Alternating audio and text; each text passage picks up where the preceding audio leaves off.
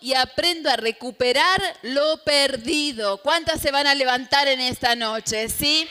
Vamos a entrenarnos y aprender a poder hacer el round ¿no? a la vida y poder decir, bueno, a cualquier adversidad, cualquier problema. Si yo te preguntara en esta noche, ¿cuál es aquella adversidad que vos identificás que fue la que vos decís, esa me dio un golpe que me tiró? Seguramente alguna te acordás, ¿no? En alguna etapa de la vida. Yo creo que todos hemos pasado alguna etapa.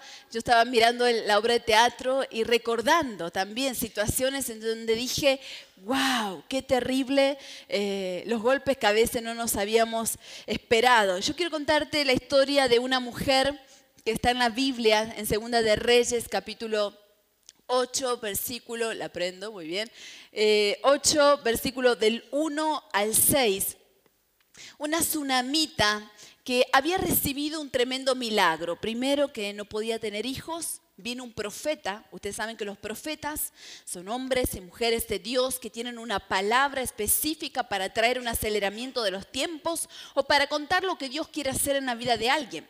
Viene el profeta Eliseo y le dijo, no te preocupes que vas a tener un hijo el próximo año. Ella tuvo un hijo, pero al cabo de un tiempo ese hijo se va a trabajar al campo con el padre, se enferma y muere. Y el profeta Eliseo llega a la casa y ella estaba destruida ante la muerte de su hijo. Y se produce un milagro de resurrección y su hijo resucita. Esa es la historia de esta mujer tsunamita, que le tocaron adversidades muy fuertes, pero que en cada ocasión el poder de Dios la levantó de una manera poderosa. Pero de pronto llegó una nueva etapa en su vida. Es como veíamos recién. A veces algunos pueden sentir que la vida le dio un golpe en distintas áreas o en distintas situaciones, pero hay mujeres que sienten que la vida le dio muchísimos golpes en repetidas ocasiones, en repetidas situaciones. Y dice así la palabra de Dios en esta noche, una palabra que soltamos creyendo que va a ser un efecto poderoso en tu espíritu, que te va a levantar y vas a lograr todo aquello que te propongas. Dice, ahora bien, Eliseo le había dicho a la mujer, a cuyo hijo él había revivido, anda, vete con tu familia a vivir donde puedas, porque el Señor ha ordenado que haya un gran hambre en el país y que esto dure siete años. Imagínate si viene alguien y te trae una noticia y te dice, che, mira, tengo una palabra de Dios para vos. Tenés que agarrar tu familia y te tenés que ir de Argentina porque viene un hambre por siete años, tenés que estar afuera y volver después. Impresionante. La cosa es que difícil. Esta mujer tuvo que levantar su familia, dejar sus campos, dejar la situación que tenía económica, laboral, porque dicen que era una mujer que tenía eh, sus propiedades, que trabajaba mucho, y tuvo que levantar todo frente a lo que Dios le dio como palabra. Y ella podía optar por no obedecer y quedarse ahí en medio de una situación de hambre, o obedecer a una palabra del profeta de poder irse del país. Dice que esta mujer se dispuso a seguir las instrucciones del hombre de Dios y se fue con su familia al país de los filisteos, donde se quedó siete años. Al cabo de los siete años, imagínate, siete años, dejaste tu casa, tu trabajo, tu campo, dejó todo, absolutamente todo. Dice que al cabo de los siete años, cuando regresó del país de los filisteos, la mujer fue a rogarle al rey que le devolviera su casa y sus tierras. En esos momentos el rey estaba hablando con Giesi. Les cuento, Giesi era el siervo del profeta Eliseo justamente, era el que estaba ahí a la par, ayudando, acompañándole todo el tiempo. El criado del hombre de Dios y le había dicho, cuéntame todas las maravillas que ha hecho Eliseo. Dice que el rey se pone a hablar y le dice, vení Giesi, vení, chusmeame todo lo que vos sabés que hace el profeta. Yo quiero saber todo. ¿Qué, qué milagros suceden? ¿Qué cosas poderosas viste? Y dice que precisamente Giesi le contaba al rey que Eliseo había revivido a un niño muerto. Le estaba contando la historia de esta mujer. La madre, precisamente, escuchen, cuando Giesi le contaba al rey que Eliseo había revivido al niño muerto, la madre llegó para rogarle al rey que le devolviera su casa y sus tierras. Así que Giesi dijo, mi señor y rey, esta es la mujer, este es el hijo que Eliseo revivió. Qué justo, ¿no? ¿Viste cuando vos estás hablando de un tema de una persona y que te agarren siempre hablando bien, ¿no? Y te cae la persona justo entrando, ¿no? Y acá estaba Giesi, te voy a contar, le dice al rey, sobre un niño que se revivió y su madre, y de pronto, oh, justo aparecieron después de siete años en ese mismo momento. Más allá que parezca gracioso, yo te digo que cuando Dios entreteje algo espiritualmente para que se te abran las puertas, te suceden cosas insólitas como esta. Alguien le está hablando al rey de antemano sobre tu vida. Alguien ya le habló a alguien específico para que se abran puertas en tu vida. Dios hace cosas poderosas. Dice que en ese momento el rey le hizo preguntas a la mujer y ella se lo contó todo. Me imagino que el rey le preguntó, che, pero ¿en serio que no podías tener un hijo? ¿En serio que se te murió tu hijo? ¿En serio que te fuiste siete años? ¿Que dejaste todo acá? ¿En serio que viviste un milagro de resurrección? Un milagro de resurrección. Le habrá preguntado de todo. Y ella le contó todo. Entonces el rey le ordenó a un funcionario que se encargara de ella y le dijo, devuélvele, y escuchen que esto es palabra soltada para tu vida en esta noche, devuélvele todo lo que le pertenecía, incluso todas las ganancias que hayan producido sus tierras desde el día en que salió del país hasta hoy. ¿Sabes lo que significa eso? Que Dios ya preparó todo lo que vos crees que había perdido, desde el día que tenés cosas que vos notificás o crees que habías perdido, Dios puede prepararte para que se devuelva todo hasta el día de hoy. Eso hace el poder de Dios y es maravilloso. Siempre perder es difícil, ¿no es cierto? Siempre perder es difícil. Me llamó la primera Vanessa que estaba acá tirada en el piso, que la vida le dio unos buenos golpes y que no se pudo levantar y se tuvo que ir. ¿Y cómo marcó la diferencia esta segunda mujer, Élida, que actuó espectacular, la verdad, como actriz contratada para todos los meses acá al taller de mujeres, ¿eh? las chicas? Eh, y cómo ella, frente a la vida, recurrió al ánimo, a la fortaleza y a la presencia de Dios al lado de ella para levantarla, sostenerla y poder vencer. Esto es tan real, aunque estaba representado de una manera cómica, pero es tan real en la vida de uno. Siempre perder es difícil. Ahora yo te pregunto, ¿qué cosas perdiste y aún no recuperaste? Yo te quiero que vos pienses un minuto. Si vos tuvieras que hacer una lista y vos me tenés que decir ¿Qué cosas perdiste? Y quiero preguntarte, ¿hay alguien que se anima a decir y compartir aquí qué cosas perdiste? A ver quién me cuenta algo.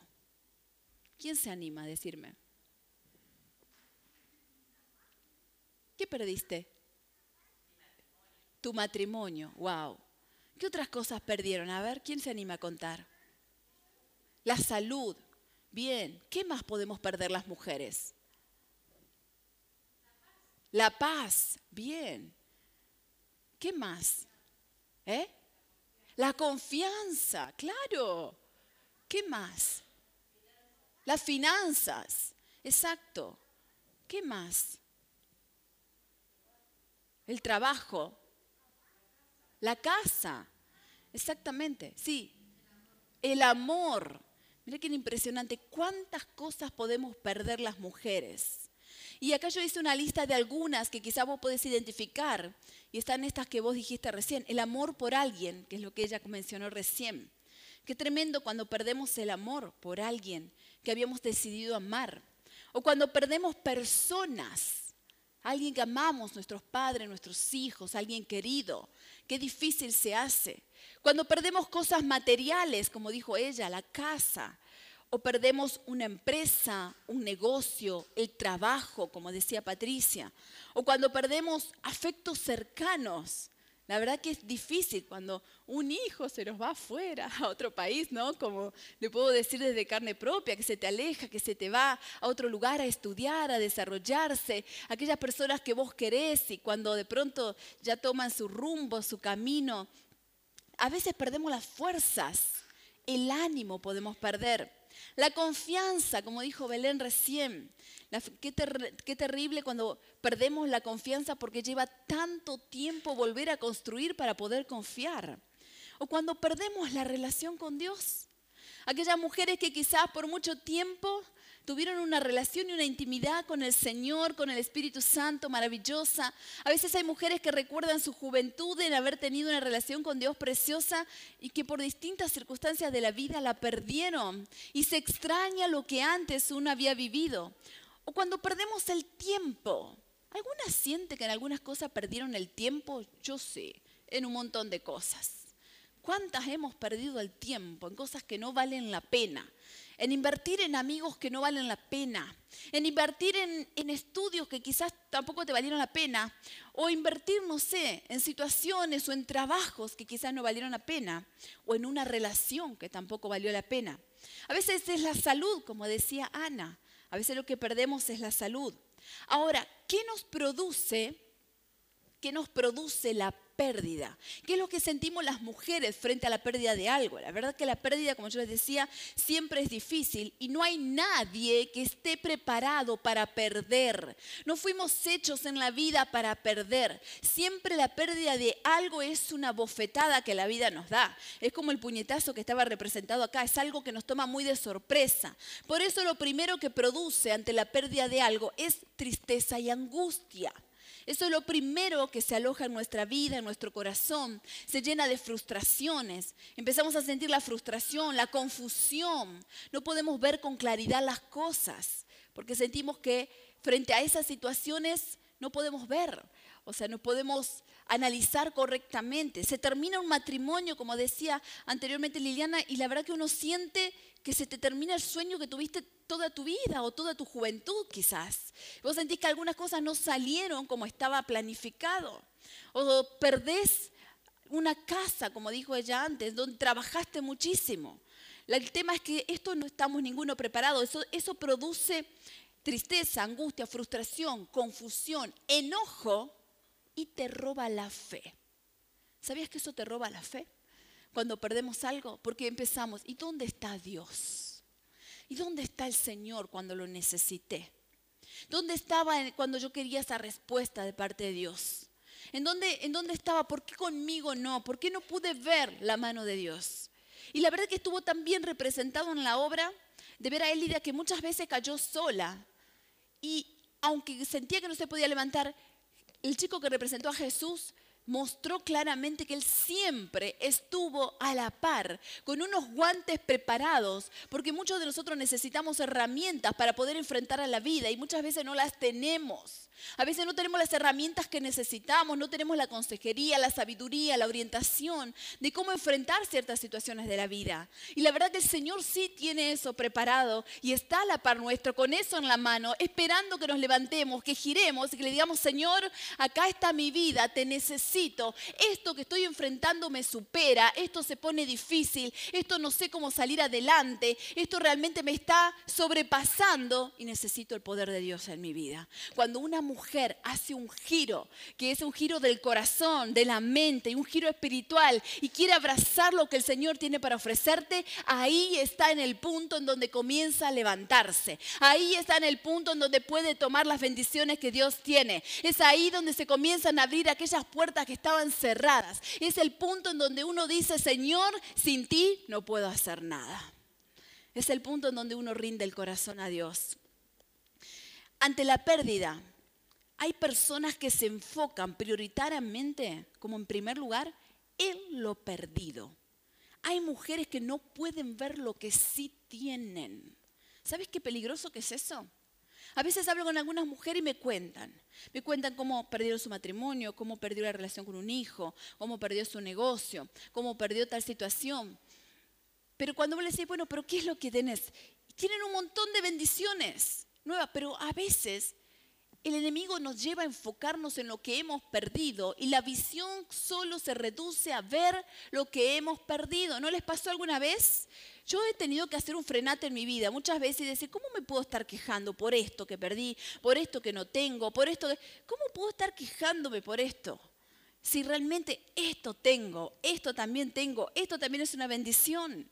Y a veces por perder por lo perdido, nos quedamos estancadas, añorando por años eso que perdimos. Hay mujeres que en medio de una separación quedan años estancadas, esperando a ver si alguna vez el marido quiere volver, pero él ya no quiere, cuando Dios realmente te dice, tengo algo nuevo para vos. Tenés que cerrar tu etapa.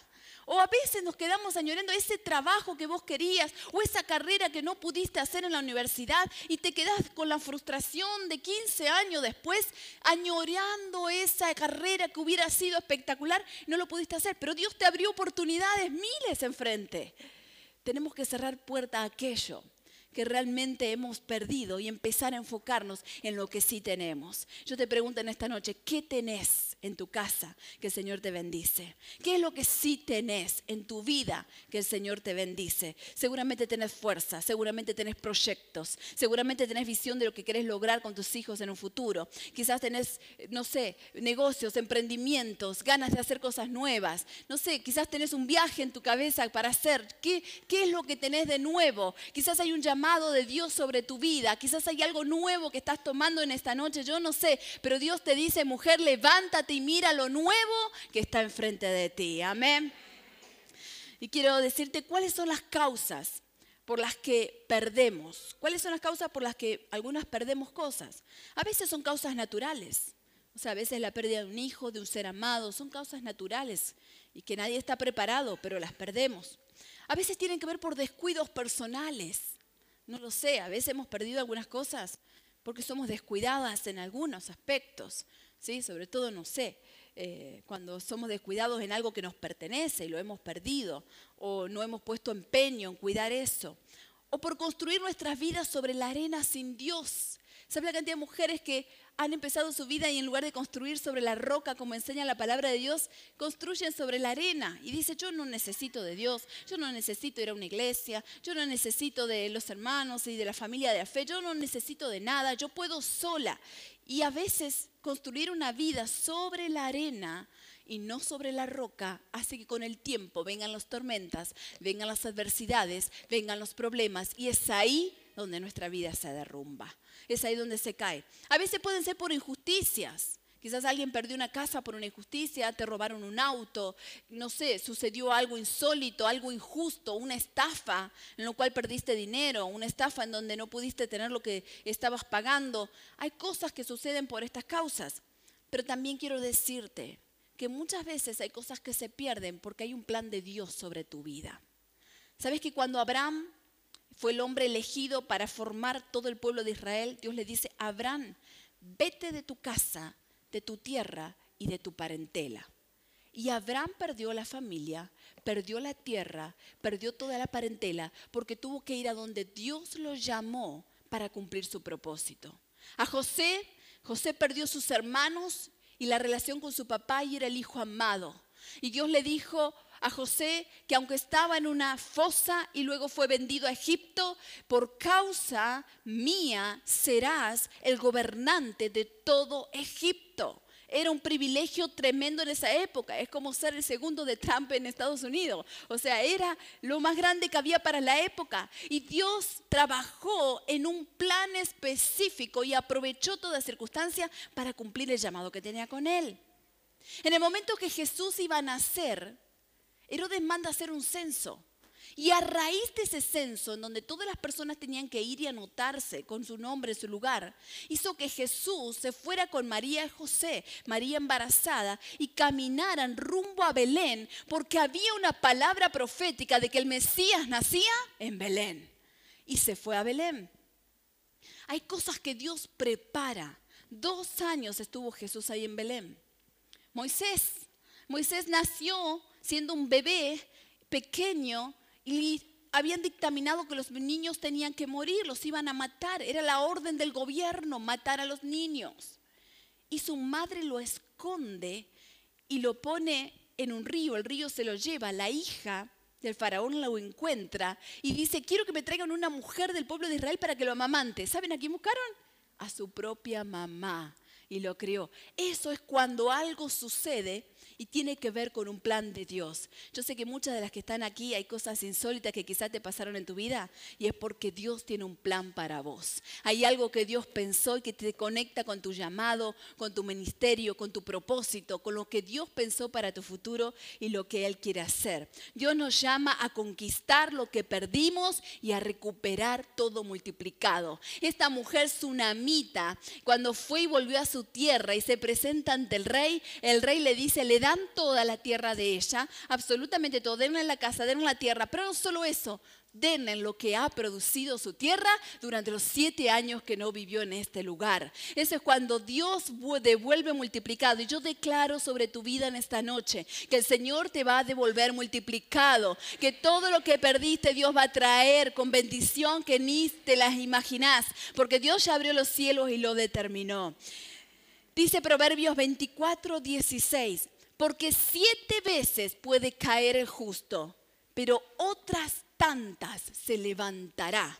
O sea que aunque, aunque te caigas siete veces, siete veces el Señor te va a levantar. Los malvados, en cambio, se hundirán en la desgracia.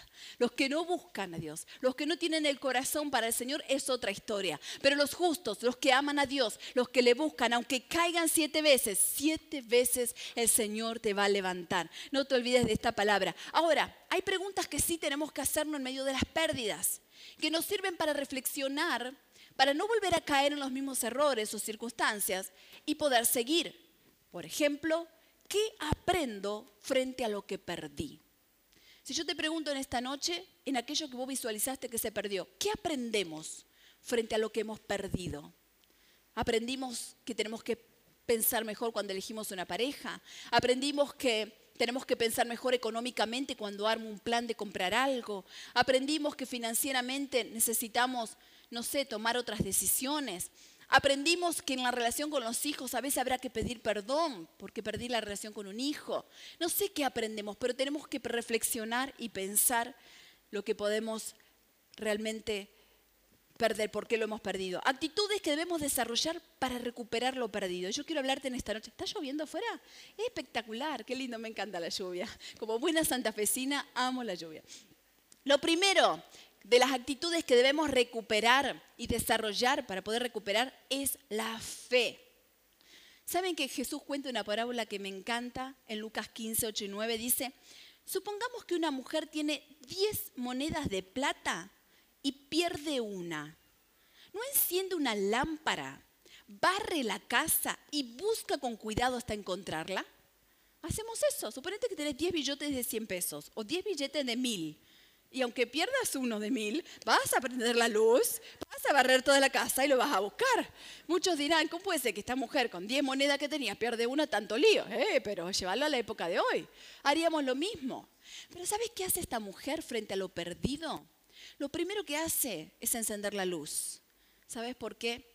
Porque todo lo que necesitamos recuperar solo en Cristo y en la luz, en las tinieblas no encontramos nada. Si buscamos en lugares donde no está Cristo, nunca vamos a recuperar nada. En más, nos vamos a chocar con las cosas sin poder ver con qué nos chocamos. Si vos querés buscar en una habitación algo que perdiste y empezás a caminar, te vas a dar contra el dedo chico del pie, te vas a dar contra la rodilla de la cama, o sea, te vas a dar con la mesa de luz, porque está oscuro. Y esta mujer encendió la luz, buscó en la luz lo que estaba perdido. Pero en segundo lugar, después de prender la luz, comenzó a barrer. Y esto significa que muchas veces necesitamos limpiar nuestra vida, barrer nuestro corazón, ver aquellas cosas que Dios quiere trabajar en cada una de nosotros. Pero lo que necesitamos activar para recuperar lo perdido es la fe. La fe de creer que Dios tiene el poder para devolverte multiplicado todo lo que has perdido. En segundo lugar, lo que toda mujer necesita es la tenacidad. ¿Saben lo que es la tenacidad? Es la fuerza que impulsa a continuar con empeño. Eso es la tenacidad. Es sin desistir en algo que se quiere hacer o conseguir. Cuando uno tiene así esa fuerza y está empeñado en que esto lo va a lograr. Y una mujer que quiere recuperar lo perdido tiene que ponerle empeño y fuerza. Nadie recupera lo perdido tirado en una cama. Nadie levanta lo perdido quedándote llorando por tiempo, por eso que perdiste. Nadie se queda Nadie logra, perdón, recuperar lo perdido cuando no tomamos la fuerza que necesitamos, que es lo que veíamos en la obra Élida. Con mucha tenacidad se levantó, le bailó frente a la vida y la agarró a piñas, sin ningún problema, ¿no? Así fue. En tercer lugar, la valentía. Eso es lo que necesita toda mujer. Mujeres determinadas determinadas a confiar en Dios, determinadas a creer que en la oración hay poder, determinadas a experimentar a las mujeres que me encantaron el testimonio de ellas tres cuando dijeron en el ayuno al tercer día me sané. La otra que dijo en el ayuno yo pude sanarme el dolor que tenía acá. Mujeres determinadas a orar, a ayunar, a buscar de Dios sabiendo que en Dios hay poder. Eso es maravilloso. Entonces, en este tiempo tenemos que levantarnos como mujeres de fe, mujeres tenaces, mujeres valientes y creer en cuarto y último lugar que el poder de Dios está anclado a nuestro espíritu.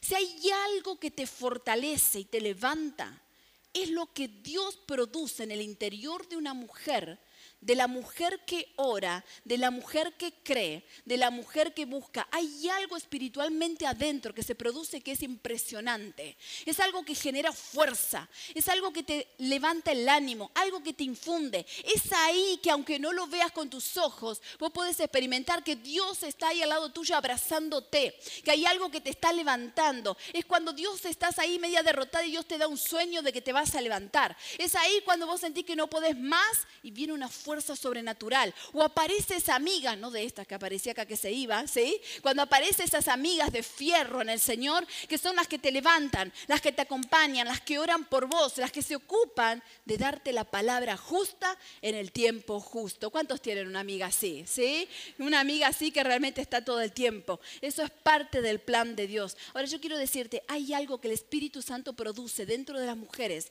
que es maravilloso. Le voy a los chicos de adoración que pasen. Es maravilloso lo que el Espíritu Santo produce dentro de una mujer que le busca y que le ama. Yo quiero decirte en esta noche, a vos que estás por primera vez o que hace muy poco que estás viniendo, animate a creer que con Dios todo lo vas a lograr. Animate a buscar a Dios todos los días. Animate a arrodillarte al lado de tu casa, de tu cama y pasar tiempo en oración por aquello. Yo tengo mi lista y ahí voy orando todo lo que quiero lograr en el Señor. Por eso ayuno, por eso oro. Esa palabra proclama, eso yo declaro que viene sobre nuestra vida, mi familia, el ministerio, lo que Dios tiene aquí en Mendoza, en Paraguay y donde Dios quiera trabajar. Pero vos tenés que creerle.